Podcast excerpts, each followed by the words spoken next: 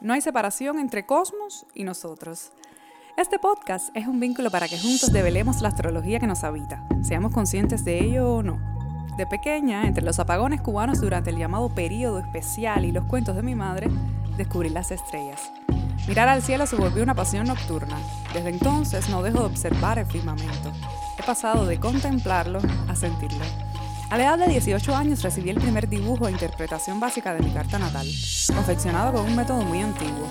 Se desplegaba ante mí una nueva matriz energética repleta de posibilidades. En ese instante, supe que este lenguaje simbólico y su correspondencia en nuestra psique me acompañarían para siempre.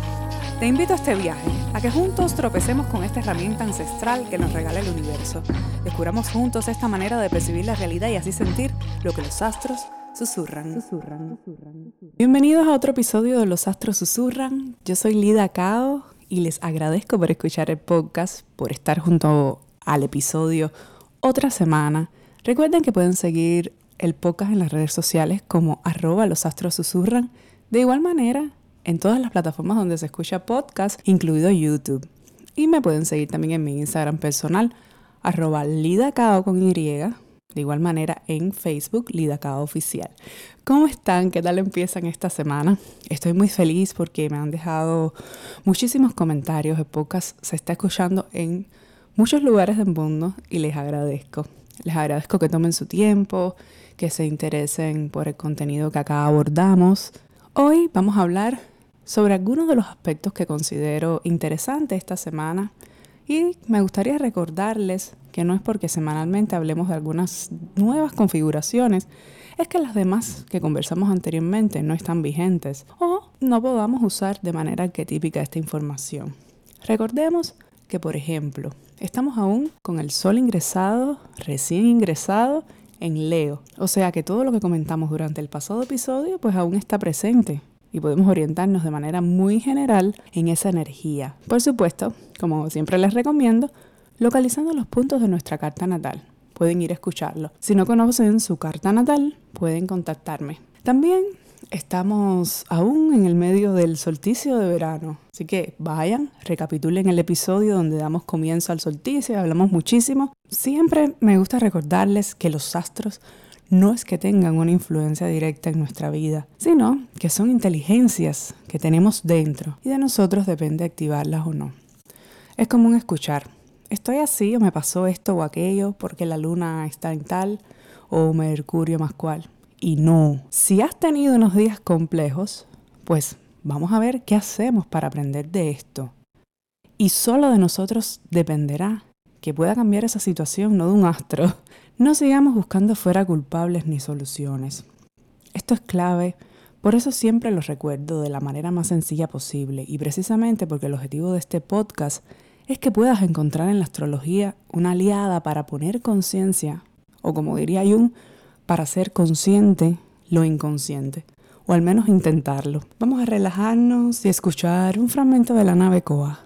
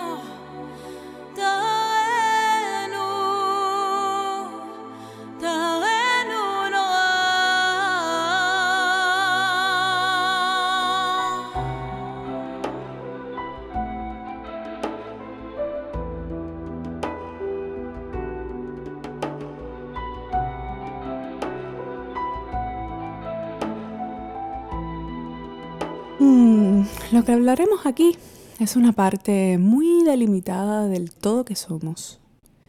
Y una apreciación, aunque sea parcial, que pretende que nos miremos diferente, que sintamos el valor y la función de cada cosa que nos sucede. La semana empieza con el comienzo también del mes de agosto para el calendario gregoriano. Y son días donde hay una gran presencia del elemento fuego y muy poco aire. Así que mi primera recomendación va girada hacia lo que les comentaba en episodios anteriores de considerar cuando digamos cosas sin pensarlas previamente o también reconsiderar nuestros impulsos. Creo que es algo que hay que tener bien presente, pero en especial durante esta semana. Sería bueno apreciarse desde una conciencia de intuición. Y si notamos que actuaremos desde la emocionalidad, pues darle un camino al pensamiento, a la pausa proactiva y un vehículo para todo esto puede ser la respiración. Si nos pasa algo incómodo, por supuesto, en dependencia del grado de incomodidad y del contexto que sea, podemos respirar. A esto se le llama la pausa proactiva. Respiremos, concentrémonos en nosotros y, por supuesto, velemos cuál va a ser nuestra reacción. La trama que yo noto esta semana en la carta por ejemplo, del primer día de la semana, tiene que ver con esto. Hay una conjunción partil, o sea, en el mismo grado matemático, entre Marte, Nodo Norte y Urano. Todo esto, por supuesto, le queda, para los que saben un poquito más de astrología, en oposición al Nodo Sur. Y además, está haciendo un aspecto de sextil con Neptuno, que está junto a Juno, y Venus. Toda esta trama celeste, unido a todo lo que sucede dentro del mandala, creo que guarda estrecha relación con algo que conversamos en el episodio pasado, la individualidad, y cómo podemos ir gradualmente dirigiendo la mirada hacia nosotros y hacia nuestro proceso de individuación con todo lo que ello implica. Comienza la semana y el mes de agosto con los astros susurrando que nuestra autoafirmación, autoconciencia y deseos de equilibrar no solo son una ilusión, como la vida misma, sino que cada suceso, vínculos e intentos por surfear esta ola que es la vida, debemos vivirlo y ser capaces de dejar entrar una percepción ordenada en un punto, pero no temer a lo nuevo y sobre todo no temer al encuentro contigo mismo, que a veces, inconscientemente, es a lo que más se teme. Creo que esta temporada es clave no solo para ampliar y resonar con una nueva percepción de lo que nos rodea, sino para continuar o empezar con nuestro proceso interior. Que lo que escuches aquí no se quede en el aire, que seamos capaces de ponerlo en marcha. Porque creo que hay algo de la acción, pero de un movimiento hacia nosotros mismos. Y si escucharon los episodios anteriores, esto lo vengo repitiendo muchísimo. Pero también hacia el drenaje, hacia ser valientes para soltar aquellas viejas maneras que son un ancla hacia lo inamovible. Mirar lo nuevo, pero no me refiero a lo nuevo revelado, o sea, a las cosas tangibles, a las cosas que ya están aquí. Y a lo mejor puedan ser nuevas para nosotros, aunque también hablo de percibir desde una nueva conciencia, que en todo caso será quien construya esos nuevos caminos. Es algo de eso, de transitar el camino y reconocernos en ese viaje con nuestras heridas, nuestras capacidades, nuestro potencial de revelar luz, pero también con nuestros fallos, nuestros fracasos, nuestras emociones, conflictos y nuestra resistencia ante el hostil. Fluir en ese camino de victorias, polaridades, tramas raras, pero también de creación y de amor. Creo que hay algo del silencio esta semana los primeros días también, pero no del silencio pasivo o de esa idea gastada del silencio como otorgamiento. Recuerdo aquella frase mm, del que cae otorga, sino que Mercurio en Leo, en oposición a Saturno en Acuario, que también es un aspecto que, que está comenzando la semana, propone un silencio necesario para el consenso con nosotros mismos, que no se trata de callar la mente en su totalidad, sino en silenciar nuestro propio ruido, para de esta manera reconciliarnos con el tiempo preciso de las cosas, de las acciones, con un tiempo kairos, o sea, un tiempo interior, que era el tiempo de los dioses, para respirar con lo que consideramos limitaciones y luego poder reestructurarlas sobre la base de ese silencio kármico, muy interno, ese silencio sagrado. Me recuerda un cuadro de Odilon Redon que a veces se ilustra para hablar de este tipo de silencio sagrado y les voy a poner la imagen en Instagram. La persona en el centro de la composición es como si buscara más allá del silencio personal. Podría ser una conexión profunda, tal vez una introspección necesaria para habilitar posteriormente un intercambio con el entorno. Bueno, no sabemos. Se sabe que el silencio se encuentra en todas las tradiciones sagradas y a veces de él se revela lo sagrado. Hay como una guía inteligible en el silencio, una emanación superior, un recibimiento, pero a su vez un otorgamiento, ¿no? Lo lineal, pero además una posibilidad paradójica, infinita. Se dice que el filósofo preguntó a Buda, ¿me podrías decir la verdad sin usar palabras y sin dejar de usarlas? Y Buda permaneció en silencio. Y se dice que el silencio real está más allá de las palabras y de la ausencia de ellas. Y es así que el filósofo se liberó de ese engaño. Una forma de encarnar con dignidad, me parece. Y mirarnos al espejo también en silencio, pero felices con nosotros mismos. Con la sensación de sosiego que se da con la conciencia, con lo tiferético, con esa parte de la voz de la vida cabalístico que está en el centro y que tiene relación con el corazón. Y es cuando entendimos mucho y ahora accionamos desde allí, desde el corazón. Todas las épocas son buenas épocas. Todas las temporadas, ya sean Leo, Cáncer, Acuario o Escorpio, son perfectas. No duden nunca sobre la perfección de los tiempos y de los hechos. No duden nunca de ustedes, porque el mismo movimiento planetario nos recuerda constantemente que todo pasa, que todo es fragmento, pero también es cíclico y su naturaleza inherente es la transformación. Así que todo está bien, todo marchará bien siempre que recordemos que somos. Y por qué somos, que estamos hechos de cosmos. Y que sí, somos un cuerpo físico que pulula en esta realidad objetiva, pero que esta materia también está puesta al servicio de algo mayor que tal vez no vamos a entender desde esta lógica racional, como el silencio. Este panorama astrológico es también que se nos ponga enfrente, se nos manifiesta aquello de lo que debemos prescindir, que se nos revele en un contexto inmediato. Puede ser algo del ritmo diario, de la cotidianidad, cosas tan tangibles como cambiar las rutinas o hábitos alimenticios, enfocar el deseo en la sustancia que sea capaz de nutrirnos realmente, no de satisfacer antojos o gustos momentáneos. Vamos a leer el grado 18 de Tauro, según los símbolos sabianos, a ver cómo podemos amplificar a través de estas imágenes que nos revela el texto sobre esta triple conjunción que da inicio a la semana. Y les leo, una mujer aireando una vieja bolsa a través de la ventana abierta de su habitación. Y dice, nota clave, la limpieza del ego conciencia. Habla de las enseñanzas tradicionales que refieren a la naturaleza del hombre, se reconcilian de alguna manera, hablan de la madurez, un asunto entre el bien y el mal. El autor dice que el símbolo sugiere que el enemigo real está dentro de la mente y es el ego y su apego a las posesiones.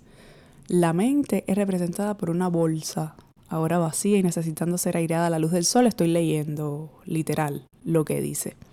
Yo pienso que este símbolo sabiano, son imágenes arquetípicas, nos habla precisamente de eso, de una purificación.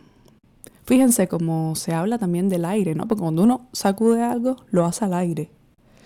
Que si hacemos un balance de elementos por estos días, como yo les dije al inicio, es el elemento que está en déficit en el cielo. O sea, me parece que se refiere a la necesidad de sacudirnos, de despojarnos de aquello que es un peso en nuestro proceso y de pensamientos sobre todo porque el aire se asocia a la función pensamiento.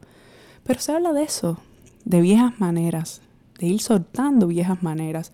Aquí se menciona una sirvienta, que, viéndolo en términos simbólicos, es alguien dedicada a un servicio. Y sobre la disposición al servicio o a ese cruce sagrado, la materia como sacra, creo que un poco es Virgo también, de alguna manera.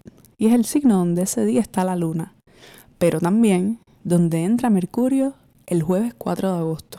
Toda esta configuración anterior daría paso a esta entrada si se quiere. Hay algo de lo sagrado en la comunicación, la mente como esa bolsa sagrada donde alojamos todo. Nuestra percepción y el ego moran ahí, porque es desde el lugar donde se comanda nuestra racionalidad. La entrada en Virgo de Mercurio tiene que ver con algo de las conexiones y esa percepción sagrada. Y entendido como sagrado, la purificación de ciertas cuestiones de nuestra psique que se traducen además en lo cotidiano. de un orden interno propio en el área virginiana de nuestra cartografía natal. Algunos autores dicen que la palabra virgen, que se asocia al signo de Virgo, no necesariamente como arquetipo habla de la castidad, que es a lo que usualmente se le tiende a relacionar, sino de la pureza, de cuando actuamos desde la conciencia y estamos encargados de nuestro proceso interno.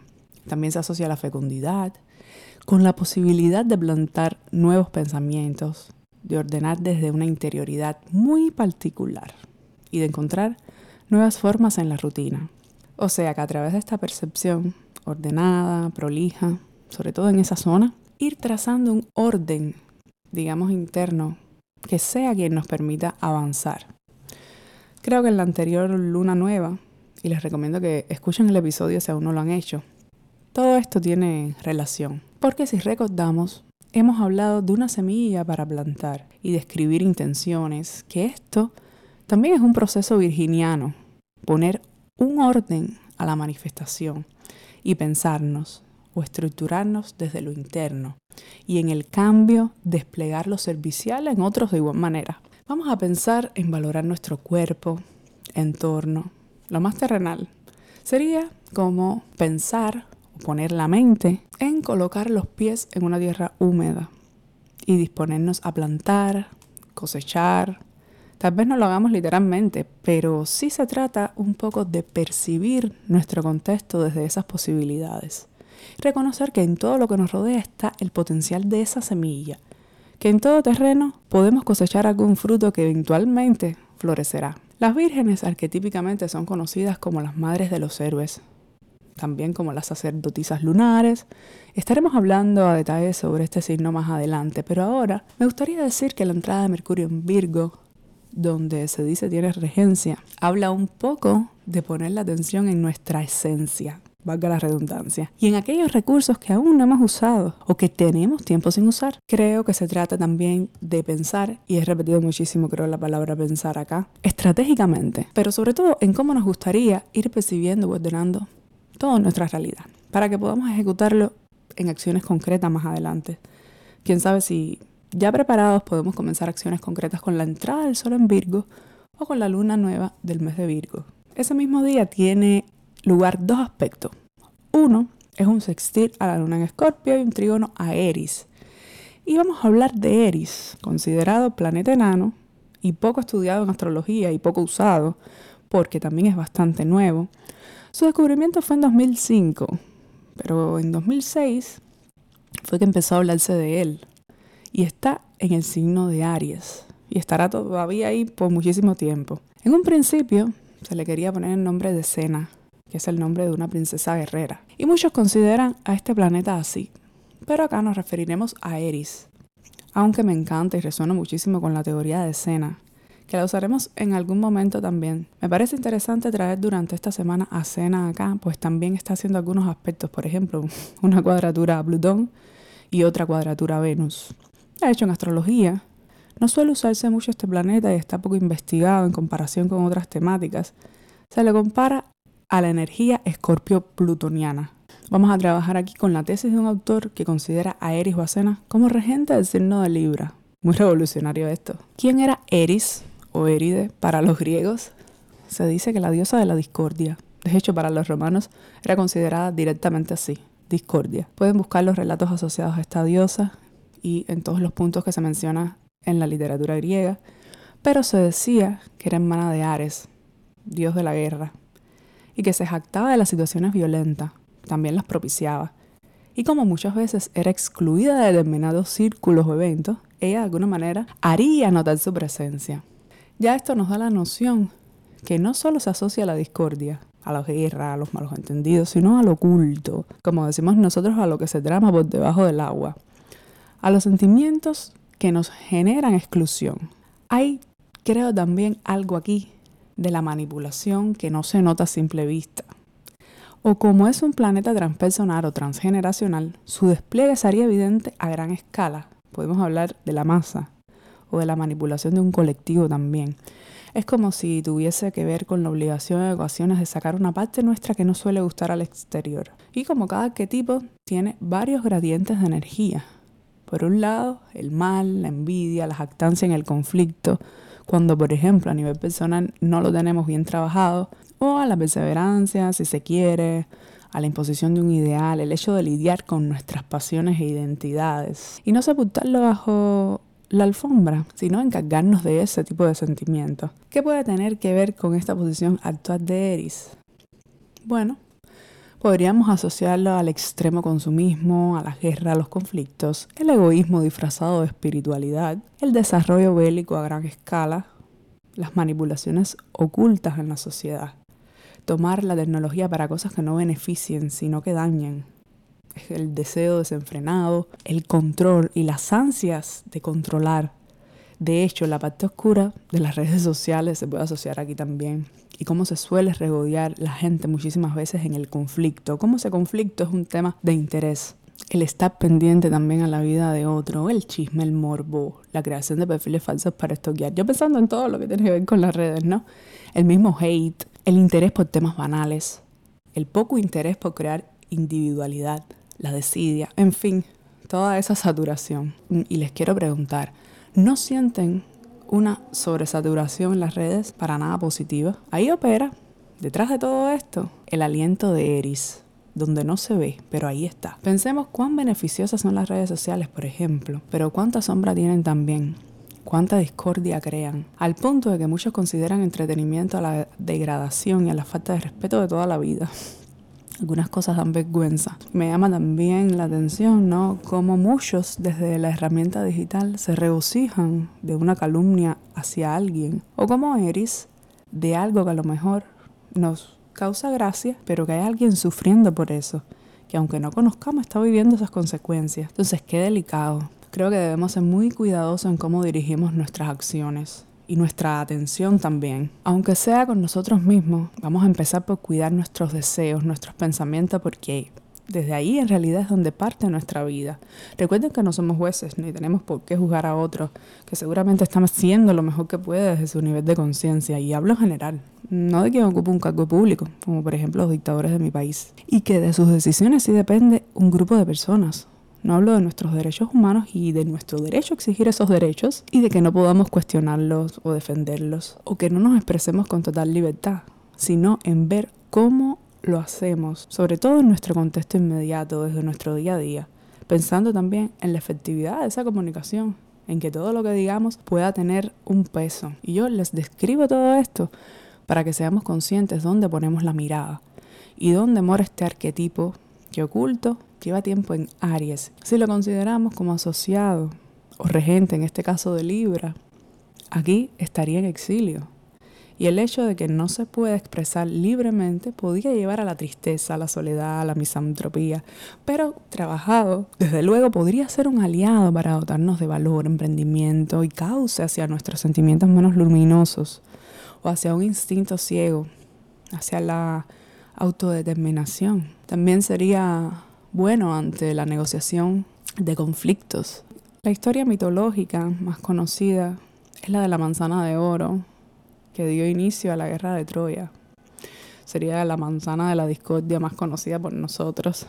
Bueno, Eris no fue invitada a la boda de Tetis y Peleo, precisamente por su naturaleza conflictiva, temiendo que hubiese alguna situación.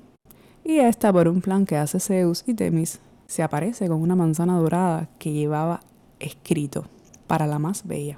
Era Afrodita y Atenea deseaban esa manzana. Y Zeus encarga a París, príncipe de Troya, que sea el juez. Entonces Hermes, Mercurio, va a comunicarle a París sobre esta misión y cada una le promete algo y él debía elegir, elige Afrodita, porque esta le prometió a la mujer más bella. ¿Y a qué mujer eligió él? A Helena, quien era la esposa del espartano Menelao. Y así se inicia la guerra de Troya. Yo pensando en, en esa mediación de Mercurio, que también hay una presencia mercurial esta semana. Y creo que todos estos días tienen una energía de final, de alumbramiento, que antecede a la luna llena en Acuario, que ocurrirá el 11 de agosto y de la cual estaremos conversando en el próximo episodio. ¿Quiere decir que habrá tensiones esta semana? Pues no lo sé.